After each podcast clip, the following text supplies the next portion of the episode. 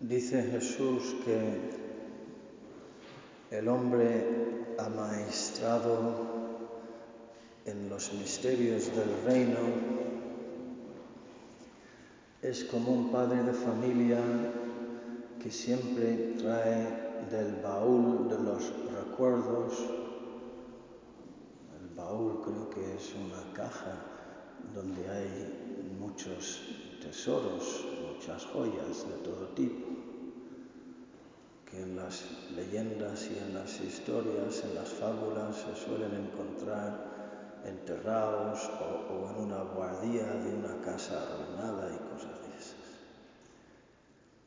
El hombre amaestrado en los misterios del reino de los cielos es como un padre de familia que saca siempre del baúl de los recuerdos cosas nuevas y cosas antiguas. Belleza siempre nueva y siempre antigua, dijo San, Agustín, dirigiéndose a Dios. Y el, primero, el primer obstáculo a nuestra unión con Dios es que no va a haber nada nuevo. Eso hay que, hay que, hay que romper esa idea ya de entrada, porque hoy tendrá algo nuevo para decirte o algo antiguo con un ímpetu nuevo, con una penetración nueva, porque te quiere dar vida nueva, vida eterna. Y hasta en lo antiguo de Dios siempre hay misterios, eh, reservas inagotables de, de novedad para nuestras almas. Lo que pasa es que hay que luchar. Recuerdo que cuando era un sacerdote recién ordenado en Estados Unidos me tocó trabajar con un hombre venerable, muy, muy conocido en el, en el ámbito católico mm, de Estados Unidos, un jesuita mayor que tenía mucha reputación de ser un hombre eh, sabio. Y cuando se enteró de que yo con mis 38 años llevaba ni siquiera seis, siete meses de sacerdote, me dijo, eh, el primer ciclo es muy fácil, ya verás después del, primer ciclo eh, cómo te va a costar. El primer ciclo se refiere al ciclo litúrgico que cada tres años se repite. Entonces, pues los primeros tres años, muy fácil, pero después ya verás cada vez cómo, va a ser cada vez más difícil. Y yo no dije nada y le miré y, pensé, este tío está intentando animarme o qué. Porque yo con, el primer ciclo me costaba mucho. sudaba sangre con el primer ciclo encontrar algo, poder decir algo, sacar del, baúl de los misterios del reino algo para mí y para compartir con los demás. Y ahora he pasado seis ciclos, seis por tres, dieciocho, casi. Estoy en el, el año 19 de mi sacerdocio y sigue siendo igual de difícil, ni más ni menos porque desde el comienzo exige lucha y esfuerzo. Como Jacob que luchó toda la noche y la mañana siguiente se levantó cojo, más débil en su, en su, en su yo y sin embargo más sabio y se dio cuenta de que había pasado toda la noche luchando con y desde, desde siempre ha sido, mm, no digo metáfora, ha sido parábola de, lo que es la oración. Cojo y ungido. Y todo esto exige de nosotros, queridos hermanos, en la oración de todos los días, el esfuerzo, la, disposición de la lucha, porque cada día Dios te quiere decir algo. Y si tú te quedas en tu pereza, en tus desganas, en tu, hombre, eso ya lo he oído, hombre, ya, eso ya me lo sé, pues te quedas sin los tesoros.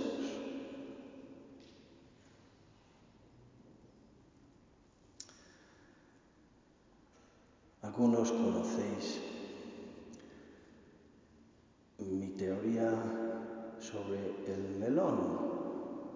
¿verdad? Que el melón, yo pensaba durante una gran parte de mi vida que yo sabía lo que era el melón, porque cuando era niño mi, mi madre compraba de vez en cuando un melón para mi padre y los demás prohibidos tocar el melón. Yo un día me, me, me robé un, un, un, trocito de melón sin que, sin que estuviera viendo y me lo probé y era una cosa tan sosa que yo pensé, que se quede papá con el melón. Yo, yo, yo, yo con las manzanas y las, las naranjas. Me fijé que mi padre tenía que echar azúcar en el melón. Pues eso, eso lo puedo hacer con cualquier cosa. Y cuando a partir de ahí, tenía unos 10 años, me ofrecía, melón, me parecía una cosa tan sosa que me dejaba perplejo por, qué alguien va a querer tomar un melón. Luego vine a España con mis, con mis 31 años, 32 años, y me ofrecieron una alhaja de melón y yo dije, no, gracias. Fue el padre Félix. Lo recuerdo claramente y dijo, ¿no quieres melón? melón? Como asombrado. No, no sabía nada. Toma, prueba. Descubrí el melón, una explosión de dulzura en, los, en las, eh, ¿cómo es? las papilas gustativas me casi me desmayo, pues esto se me, se, me, se me, quedan los ojos como platos y además he visto la misma reacción en otras personas que vienen de Estados Unidos pensando que conocen el melón hasta que llegan a España. Y yo lo veía después como una an analogía de mi camino en la fe, que las cosas de Dios me parecían sosas comparadas con las cosas del mundo. Porque en un primer momento las cosas del mundo te ofrecen dulzura y después viene la amargura. Y la ignorancia de las cosas de Dios te, te hace pensar que son cosas sosas. Y luego la teoría del, melón es que el melón no es solamente prueba de la existencia de Dios, sino de la esencia de Dios, porque solo un Dios que es amor crea algo así para sus criaturas. Ahí está una expresión, una prueba, la delicia del melón que, que, que Dios Papá nos está mirando y, y disfruta, viéndonos disfrutar. Entonces yo pensaba que ya sabía lo que, todo lo que había que saber sobre el melón hasta que hace unos meses una de vosotras me dijo, padre, hay melones y hay melonas. ¿Cómo? Sí. Y, se distinguen porque la melona tiene como, como en la base arrugas, un, patrón como una telaraña de, de, de, arrugas que así se identifica y siempre son más dulces que los melones. De hecho, muchas veces no llegan a los supermercados porque los venden directamente a los restaurantes Y cuando tú vas al supermercado, si no sabes, yo he ido al supermercado con, españoles, no, no voy a decir el nombre, que cogen el melón en la mano y como que son místicos del melón, ¿sabes? Ven la textura, el peso y como que miran hacia el cielo como escuchando. Ah, sí, esto es un buen melón. Y, resulta que no saben. Que hay una forma muy fácil, pero coges en la mano, miras a la base y hay una telaraña y que, que es la melona. Y es más dulce siempre. Pues eso puede servir también. Nos creemos expertos de la palabra de Dios y no hemos hecho nada más que rascar la superficie. Lo que pasa también es que el clave para penetrar, para descubrir, no son arrugas en forma de telaraña, sino las llagas de Cristo. Las llagas de Cristo en la cruz. Dice San, San Juan de la Cruz, muchos quieren conocer las delicias y pocos están dispuestos a pasar por la puerta estrecha de la cruz para llegar a esas. El Señor hoy tendrá delicias de liberación y de maduración, de sabiduría, de, de, alegría, de gozo, de gloria pensadas para ti. Pero tendrás que estar dispuesto a pagar el precio para recibir el premio. Cuanto más tiempo dedico al, al Padre Henry, más me doy cuenta de que era un hombre de las delicias del cielo porque era un hombre también de dolores. ¿Y cuántos dolores? ¿Y cuántas delicias? Y te das cuenta de que aquí no se trata de una cosa de esas que llaman los psicólogos ahora depresiones y, historias de esas porque en medio de su noche más oscura hay fotos que tú miras y ves en los ojos de un hombre interiormente atormentado una luz, una inocencia, una sabiduría, un gozo, una belleza que te está hablando del cielo.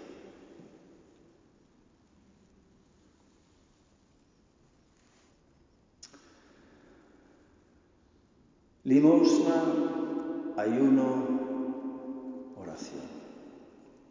Ahí tienes tus tres puntos de meditación a lo largo del día de hoy. Limosna para desapegarme de las cosas. Tú verás, o sea, Él querrá que lo veas. Que tú lo veas, eso ya No depende de él, ni de mí, ni de nadie, ni de tu esposo, ni de tu esposa, ni de nadie. Desapegarte de las cosas. El ayuno para desapegarte de tu yo. La limosna de las cosas y el ayuno de tu yo. No ayunamos porque somos fuertes. Ayunamos porque somos demasiado fuertes. Demasiado fuerte en mi yo, en mis primeros movimientos, en mis primeros impulsos, en mis primeros juicios. En, todo ese mundo de movimientos interiores negativos que tenemos cada uno. Hay unas porque deseas debilitar todo eso, hacerlo desaparecer, hacerlo morir, porque te amarga y te hace amargar. ¿Y qué es lo que tú quieres? Pues ser más dulce, más sabio, más humilde, más manso, como Jesús, que dijo, venid a mí, los que estáis cansados y agobiados, que soy manso y humilde, encontraréis descanso para vuestras almas. Me acuerdo que un sacerdote mayor, esta vez era salesiano, un poco más optimista, me dijo, tú tienes que sospechar siempre tus primeros movimientos porque tienes un temperamento, temperamento colérico y tus primeros movimientos siempre serán excesivamente fuertes. Para, cállate, toma un paso, paso hacia atrás y reza, reza, reza mucho hasta, hasta llegar al, al amor, a la paz. Y entonces procede. Y eso es una lucha de toda la vida, pero el Señor, si hay lucha, te dará también el progreso. El progreso del martirio, del morir a ti mismo, para que salga de ti pues la fragancia de la paz y la sabiduría y el amor. Y finalmente la oración, que no es desapegar, desapegar, limosna, desapegar, ayuno, desapegar, sino, sino que es unir, unir, porque los otros son medios, pero esto es el fin, que es unir, unirte con Jesucristo, unión con Dios. Pero también en la oración el Señor te dirá, te lo dirá en un ambiente de amor y de deseos de más intimidad contigo y para ti con Él. Como hemos oído lo de Santa, Catalina de Siena, no hay, no hay fuego sin sangre y no hay sangre sin fuego. El fuego del amor me impulsa a derramar la sangre de, de, en la mortificación, en dar la vida, en saber vivir y morir. Pero para tener ese fuego, a ver cómo es, para tener esa sangre, esa, ese derramiento de sangre, antes tiene que haber amor. No sé si, la verdad, creo que lo he liado, pero bueno, como vais a tener silencio ahora, el fuego es amor y la sangre es sacrificio. Y para que pueda haber la fuerza para el sacrificio, él te quiere dar su amor. Como decía el obispo Fulton Sheen en su meditación sobre el encuentro de Jesús con la mujer samaritana, Jesús le dice, dame de beber. Y él dice que cuando Jesús te quiere hacer un favor muy grande, te pide un favor muy pequeño. dame de beber un favor muy pequeño. Anda, dame de beber. Luego habría que analizarlo, quién hacía ahí el favor, quién, quién le había dado a ella el agua, de quién tenía ella el agua para dárselo a Jesús. Por él fue, fueron creadas todas las cosas. Es que no puedo, es que no tengo tiempo, es que jolín, es que a ver si